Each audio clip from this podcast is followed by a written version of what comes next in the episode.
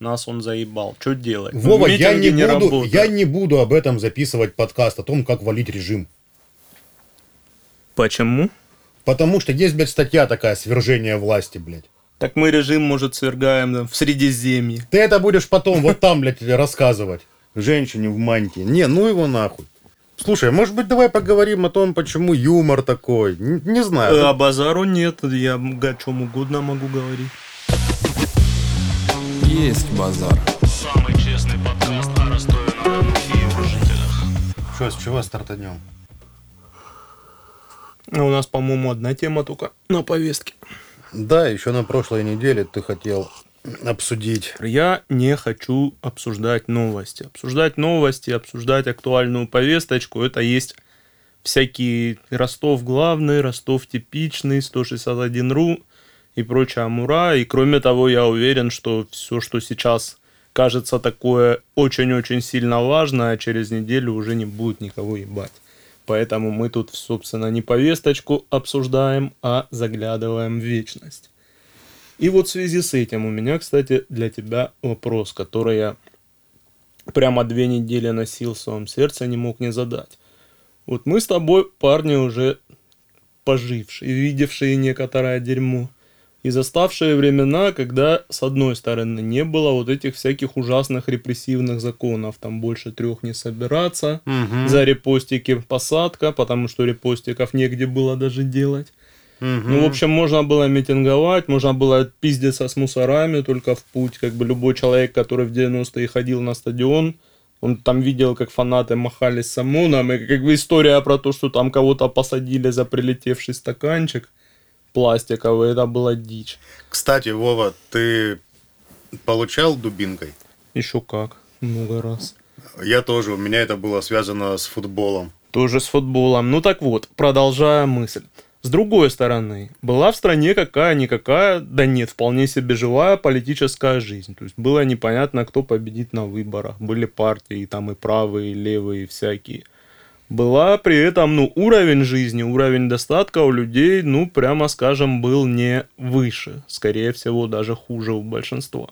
То есть была офигительно благодатная почва для того, чтобы выходить, митинговать, быковать, там требовать каких-то перемен. И мы тогда были школьниками. Это я к чему подвожу. Сейчас часто спекулируют на том, что вот школьники типа политикой занимаются, на митинги выходят. Вот как ты думаешь, почему нам, у нас были вообще в тысячу раз больше предпосылок и возможностей выходить, но мы не выходили?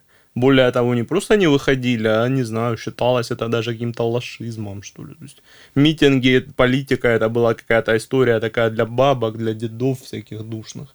А как бы молодежи, ну, стрёмно было, смеялись над ним, пальцем показывали. Есть у тебя мнение по этому поводу? Ну, давай еще раз. Почему мы не выходили на митинги? Да, когда были малые, если, ну, Ну, при том, что была такой возможность выходить. Я помню исторические события, которые начинались с митинга, и это 93-й год, это путч. Не, ну там уж мы совсем малые И- были, а я и говорю, да, вот если относительно... учесть, что я 85-го года рождения, то, во-первых, мне там было делать нечего. Ну, когда тебе было 16 лет, допустим. Слушай, меня в 16 лет интересовал футбол и, и девочки. Абсолютно точно. Вот и меня тоже. И я хочу понять, как так получилось, что А нормального подростка в 16 лет интересуют футбол и девочки, А ну, максимум девочки- бухлишка.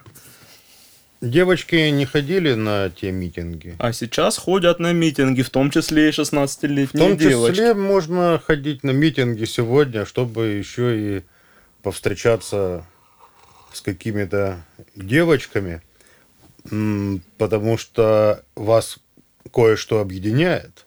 Вы вместе вышли на митинг, чтобы показать свою гражданскую позицию, чтобы выразить свое несогласие со всем пиздецом происходящим. И на этой волне, возможно, обменяться телефонами. Не, ну они же туда ходят не знакомиться. Хотя не, многие видно, что по фану ходят, там фоткаются потом в автозаках. Но мне кажется, что все-таки многие из них искренне верят в то, за что выходят. Так, ну, Тебе не кажется, что просто наше поколение, оно было еще все-таки исторически чуть-чуть ближе, не знаю, к СССР, как это сравнить, или там не было интернета. Но Ну. суть в том, что оно не верило так никому. Ну, короче, вообще никто никому никогда не верил. Вот как-то в 90-е всегда считалось, да, наебут. Как бы там родители заряжали воду от телевизора, смотрели Санта-Барбару. Позавчера был МММ, вчера был, я не знаю, там секта какая-нибудь свидетелей Иеговы, и наше поколение как-то выросло абсолютными какими-то нигилистами, что типа кругом наебывают, и когда тебя призывают к чему-то там великому, светлому, за все хорошее, против всего плохого, у тебя все время такая, э, не пизди своим ребятам, давай по-честному, что ты от меня хочешь, что взамен можешь предложить. А вот нынешнее поколение, которое все-таки у которого там выросшая на Ютубе, у него менее, короче, сниженный фильтр, вот, bullshit фильтр вот этот. Почему мы не выходили 16-летние на митинги? Я, если честно, не помню каких-то там особых митингов, когда мне было 16, 18, 20. Да не полно было там. Возможно, было, но, скорее всего, я об этом не помню, потому что э, не придавал какого-то особого значения. Ну а почему не То есть, придавал? э, Ладно, давай. другие мои знакомые, они, э, в отличие от меня, получали ментовской дубинкой на каких-нибудь э, сходках, митингах э, НБП. Помнишь по- такое? Конечно, это вообще очень рок-н-ролльная партия была. Вот, а меня это как-то не сильно интересовало. Я туда не ходил. Э, Что касается нынешней ситуации, слушай, ну, я достаточно пожил, да и образование, и многое другое позволяет рассуждать о том, что эти выходы, они кроме как для того, чтобы задекларировать свою позицию, показать себя, они ничем больше не закончатся. Оздоровительная прогулка на свежем воздухе. А после того, как э, нам в, в ярких красках детально показывают, э, как обращаются силовики э, с мирными и няшными белорусами, как-то не очень сильно хочется, чтобы подобная судьба произошла с тобой. Мне нехуй там делать. Ты что, это, тебе нравится все, что в стране происходит? Мне нихуя не нравится то, что происходит э, в стране в политическом плане. Мне очень нравится, как э, сейчас можно заработать с помощью интернета, когда ты запускаешь какие-то курсы, продаешь программы, делаешь сервисы, занимаешься поддержкой, автоматизацией, обслуживанием каких-то бизнесов. За это прям очень хорошо насыпают. И это, и это круто. То есть я не хочу вот, чтобы говорить, что все не нравится, что все хуево. Нет. Не, Есть- ну то что, то, что появился интернет, и то, что в нем можно заработать, это же не заслуга там, да, то, России, что, российской э, власти. э, появился интернет, это не заслуга российской власти, а то, что в российском интернете заработать проще, чем в американском, это факт. Хорошо, а что должно произойти, чтобы ты таки захотел выйти? Я не готов получать пизды за какую-нибудь тусовку, э, когда один политик гавкается с другим политиком. И я сейчас говорю не о Навальном и Путине, а просто о политической тусовке вообще. Я не готов э, также получить пизды за какие-нибудь э, протесты против свалок, э, незаконных, хотя я понимаю, что это плохо и должно быть по-другому. Но если что-то будет угрожать э, мне или моей э, семье, то вот тогда я готов получить пизды и э, по- подвергать свою жизнь и жертвовать, возможно, своей жизнью. Только в этом случае. Более того, э, устраивать, ну, что максимальное можно, чего добиться митингами, толпой в Ростове-на-Дону. Вас заметят? Да, вас заметят. Вас замечают? Да, вас замечают. Им похуй? Да, им похуй. Дальше что? И Да. я понимаю, что дальше ничего. Я понимаю, что структура мирного протеста, она в том, что ты протестуешь, ты показываешь свое несогласие, ты это делаешь регулярно, постепенно численность протестующих снижается и уходит на нет. Есть прекрасный пример с Фургалом, вот этими митингами в поддержку. Кстати, вообще очень странная, необычная тема. Здесь же поддерживали не против власти, а за власть. Фургал, Как за власть, за, за Фургал. своего пацана. Но он тоже представитель власти. Ну, вот, э, они ходили, ходили, потом меньше стали ходить, а потом перестали ходить. Все, вот, вот тебе потрясающая история, когда этот мирный протест и митинги э, со стороны властей игнорируются, и все, им больше нечего делать. ЕБ подкаст. Я буквально перед тем, как сюда ехать, почитал у Максимука в Телеграме пост. Там какая-то девочка 21-летняя написала, что я вообще тоже была такая вся из себя политичный человек. И что-то шла по Красноармейской или там по Пушкинской вообще по своим делам. И меня мусора типа свинтили, прикрутили. Почти там ночь она в предвариловке провела. А Вышла, она строчила вот этот гневный пост из серии, что вот раньше я не ходила, не ходила, не ходила, а теперь, сука, буду ходить. На следующее обязательно пойду, потому что, ну, нельзя так с людьми обращаться. И я вот смотрю на вот эту девочку и думаю, ну, блядь, как тебе сказать? Ну, если тебя по беспределу свинтили мусора, и ты, выйдя после всего этого, думаешь не о том, что ну, может, там, я не знаю, какого-нибудь адвоката знакомого себе завести. Может быть, не каких-то ресурсных людей полезных там приобрести в телефонной книжке себе. Может быть, вообще там, я не знаю, самой как-то покубаторить немножко уголовный кодекс, там административный кодекс и подумать, изучить, что надо делать, если тебя ни за что, ни про что задержали. То есть у нее там нету никакой телеги элементарно про то, что я там у мусора спросила там имя, фамилию, номер жетона и причину задержания. Но есть на полторы страницы вот, вот эта отповедь, что мрази, мрази, мрази. И вы, те, кто не выходят, думаете отсидеться. Нет, я вот тоже не выходила, и меня вот так вот свинтили. Есть Я думал, может, таким людям, которые, ну, рассуждают до сих пор в таких категориях, там, вчера ходила, изнасиловали, сегодня ходила, изнасиловали, завтра опять пойду, как в старом анекдоте. Может, им, ну, рановато в политику лезть, о судьбах России что-то думать. Слушай, я, наверное, старомодный, но у меня до сих пор осталось мнение, что политика и политические дрязги – это конфронтация двух лагерей, когда один лагерь недоволен другим, хочет сместить его, занять его место, убить, труп обезобразить, залить кислотой и, и, и вот так вот встать на его место. Не бывает такого, что... Не... Что там, нормально все? Да, да, да.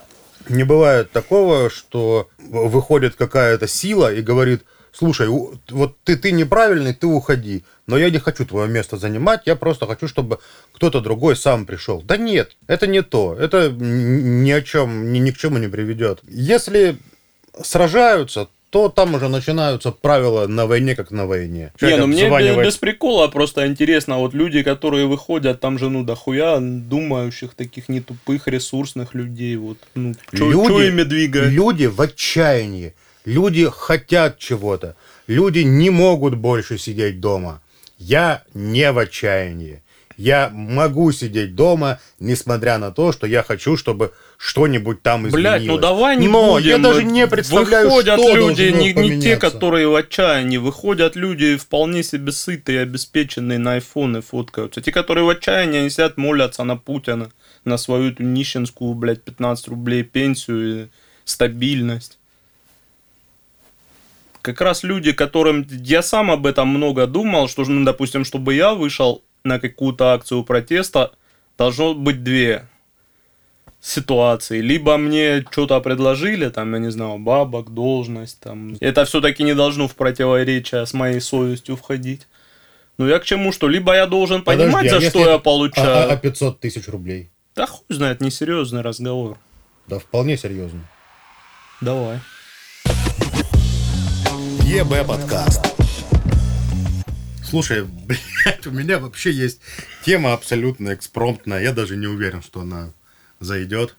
Давай. Короче, YouTube часто смотришь? Да, У тебя премиум или нет? конечно, премиум. А, так ты рекламы не видишь. Нет.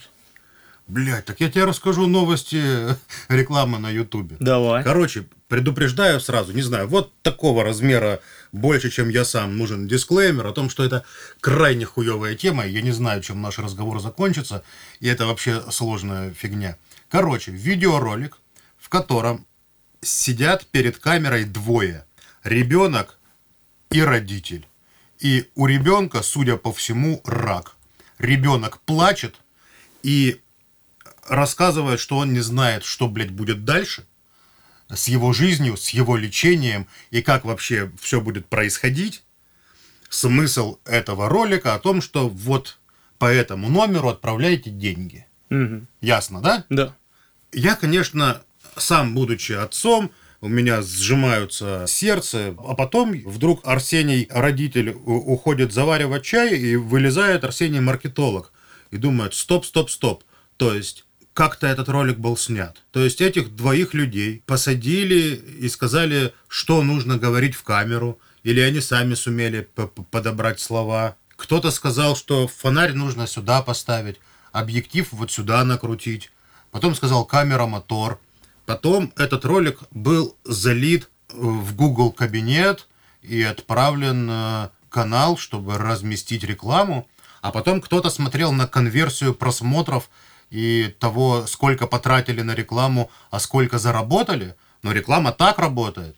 На каких-то условиях YouTube разве предоставляет площадку, чтобы бесплатно крутить рекламу? И мне очень интересно, что должно произойти в голове э, того, кто является родственником или близким э, того, у кого обнаружен рак, чтобы он сказал, блять, я знаю, что делать. Нам нужен рекламный ролик, чтобы собрать бабла через YouTube. Что делать, если человеку действительно бабки нужны на лечение? Тут понимаешь, как получилось... Когда нужны бабки на лечение, все начинают спрашивать у соседей, у друзей, у друзей Блядь, друзей, слушай, занимать деньги в банке. но объясняю. не рекламой занимаются. Неправда. Вот есть такие штуки, как благотворительные фонды. У меня по совместительству, тебе очень повезло, с, адресатом вопроса у меня близкая подруга, руководитель благотворительного фонда в Ростовской области. И они натурально вот рассуждают один в один, как ты рассказал. Это, ну, они сами иногда из-за этого у них ну, короче, они такие немножко ебобо все, потому что, ну, когда ты каждый день имеешь дело со смертью, и каждый день вот смотришь на это, присылаешь что-то родителям смс из серии «Нет, это хуевая фотка, пришлите нормальную». Кстати, а вот когда э, к- к- каждый день э, видишь и встречаешь смерть, это же либо ты черствеешь, либо сходишь с ума. Ну, скорее первое, потому что, ну, не знаю, любой врач скорой помощи, ты с ним, Но я не знаю, просто через себя посиди водки попей, это будет просто кладезь черного юмора, всякого такого до предела циничного, отвратительного. Я думаю, Но Шива при из этом- Кровостока это уже сделал. Да, но при этом э, этого человека вряд ли обвинишь, что он там мудак. Он-то так-то сердобольный человек. Я ни в коем помогает. случае не обвиняю никого в мудачизме. Я спрашиваю, как устроена вот эта вот мысль, как она приходит к тому, что «О, мы сейчас будем снимать ролик А рекламный». люди, которые работают в благотворительных фондах, они вот натурально мыслят, как ты. У них есть задача. У, ну, у них есть там, нужно собрать миллион рублей, и есть у нас для этого там три месяца срока. И они давай, короче. Интересно, а у них есть такое, что они потом проанализировали один ролик, второй, пятидесятый, и говорят, о, вот такой прием Абсолютно лучше работает. есть. Поэтому я тебе говорю, они и говорят, они там, когда родители присылают фотки этих больных детей, они пишут родителям, говорят, нет, вот такие фотки мало бабок соберут. Это, ну, это не фантазия, это абсолютно из жизни ситуации. И, наверное, у этих же ребят из фондов есть понимание того, что обращаться э, с просьбой государства, дорогое, любимое, вот тут ребеночек умирает, дай денег, наверное, бесполезно. Чаще всего, да, у них чаще всего либо какие-то крупные бизнес выступает в качестве меценатов, либо они акции какие-то организуют. То есть не просто дайте денег, а там какой-нибудь благотворительный, я не знаю, там ярмарка, продажа каких-нибудь сувениров, Марафон. изготовление, да, каких-нибудь там единорогов из бумаги. То, что нам, простому человеку, кажется каким-то кощунством, да, там, что на, на человеческом страдании вы из этого там шоу устраиваете. А на самом деле, ну, вот они зато собирают большие суммы и помогают. А мы вот это, возвращаясь к тому, что с дивана-то сострадать, конечно, удобно, а взять и впрячься в это все дело, это, блин, нужны нервы, силы, и при этом ты за это получишь ну, тонну хейта и нихуя никакого конструктива. Когда ты последний раз кому-нибудь перечислял деньги, вот просто встретил объявление и подумал, о, переведу. Да, по-моему, в прошлом месяце. Ну, я не такие А великие было? суммы перечисляю. Ну, Не, мы сейчас не о сумме. Что, что за дело? Ну, ну что просили?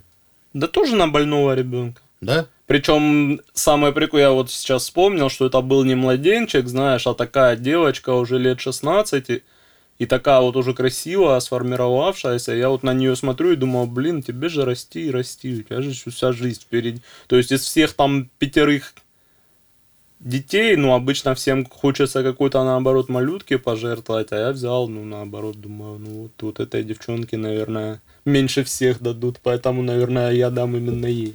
Кстати, на прошлой неделе ходил э, с женой и с дочкой в кинотеатр, смотрели фильм «Душа», мультик, Ну, я уже все мозги с этим мультиком душа выебал. диснеевский. И фишка в том, что, ну, значит, ты знаешь, что там сюжет. Не, вот разу вообще не знаю, о чем сюжет, просто мне все настойчиво Ну, общем- рекомендуют сходить. В общем, про жизнь. А я не люблю кинотеатров. А может и мультик-то хороший, но эти сами кинотеатры не перевариваю. В общем, фильм про жизнь, про то, какая она неоднозначная, многогранная, сложная, грустная и радостная. И Варвара, э, которой еще нет пяти лет, она весь кинофильм вертелась, крутилась. И, в общем, ей было скучно. Мгм. Ей было не до того. А мы с Ирой смотрели прям... Ну, я могу такую достаточно высокую оценку поставить.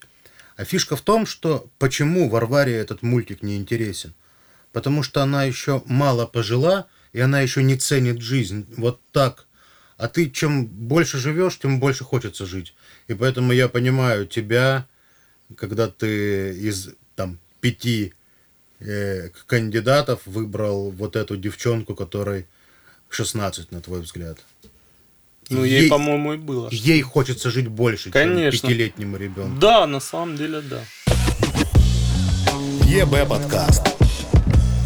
Вот есть старый добрый российский сериал «Бригада». Это просто еще одно ярчайшее, ярчайшее свидетельство того, как делается реальная политика. Пришел, О, давай, давай. пришел пацан с армии, по-моему, поступать куда-то собирался в институт. Ему друзья говорят, что ну, дружище, ты чё, вот мы там на базаре не последние люди, пошли там на базаре ларьки крышевать. Собственно, начали крышевать ларьки, тем самым заработали свой первый капитал, подтянули каких-то, опять же, ресурсных людей, заручились крышей там то ли мусоров, то ли конторщиков, то ли кого-то людей еще более ресурсных и влиятельных, и такие их оба, ну, мы уже что-то собой представляем. Потом там что-то провернули какую-то большую аферу с алюминием, еще с чем-то. Оба мы уже там не банда, которая крышует базар, а уже там хозяева Москвы. И в итоге серии к 10 Саша Белый выставляет свою кандидатуру на вполне себе демократические выборы и вполне себе честно их выигрывает. Прекрасная история насчет Саши Белого, но как-то э, в моем розовом мирке, где пони скачут, э, хочется, чтобы баллотировались на пост какие-то политики, которые заботятся о народе, которые э, не обязательно должны там воровать и э, крышевать какие-то ларьки, потом спиздить чей-то алюминиевый завод. Может быть, это должны быть те люди, которые вообще ни разу не пересекали э, закон, которые читали Макиавелли. Люди, которые читали Макиавелли, и люди, которые не пересекали закон, это взаимоисключающие вещи. Макиавелли весь, в принципе, про то, как лавировать, обманывать, предавать и все выворачивать в свою выгоду. Это раз. А два, почему ты считаешь, что Саша Белый не заботился бы о народе? По-моему, он вполне бы заботился, и еще и заботился бы, может, То есть в одно чем- время он был бандюганом, и через свои бандитские будни он понял, как нужно русский народ ввести в светлое будущее. Ты об этом? Э, Он понял что ему надо и понял, как им управлять. Вот знаешь, многие люди, которые такие, ну не то чтобы дохуя за путинцы, но которые более скорее там за действующую власть, чем против нее, они не какие-то там подсосы государственные. Они именно, вот тут я общался с человеком, который руководитель коллектива на 300 человек. И он говорит, что, ну как сказать, власть это всегда такая история про компромисс. То есть я построил у себя на заводе систему, безусловно, не идеальную, безусловно, несправедливую, безусловно, не такую, которая всех устраивает и которой все довольны. Но завод работает, завод не разваливается, завод приносит прибыль. А как бы, как если я сейчас начну все делать как лучший враг хорошего, то завод нахер развалится. Чтобы, если ты не руководил хотя бы там группой, короче, быков, которые крышуют ларек, там базар, то как ты можешь руководить 150-миллионной страной? Я к тому, что это должен быть какой-то опыт. В том числе и опыт ну, там, решения сложных ситуаций, в том числе и принятия каких-то неприятных, непопулярных, болезненных решений. И поэтому условный Саша Белый, там, я не знаю, условный царь какой-нибудь Николай II или, не знаю, там, Винзор это тоже не что иное, как поднявшийся Саша Белый. Этот, как его называют, Фургал, ты же сам его приводил в пример. Бандит из бандитов, пробы ставить негде. И причем даже сами эти хабаровчане, они, по даже и не отрицают, что он бандит. Но они говорят, уберите вашего ебаного комсомольского вожака, единороса, который там дальше кабинета, не, там начальничек жоп жизни не видел и поставьте нам нашего старого доброго бандита. Вот. Так мы что, обречены? К вопросу чтобы... о том, что уберите политика профессионального и поставьте, блядь, бандита, потому что с бандитом нам как-то сподручнее. Есть базар.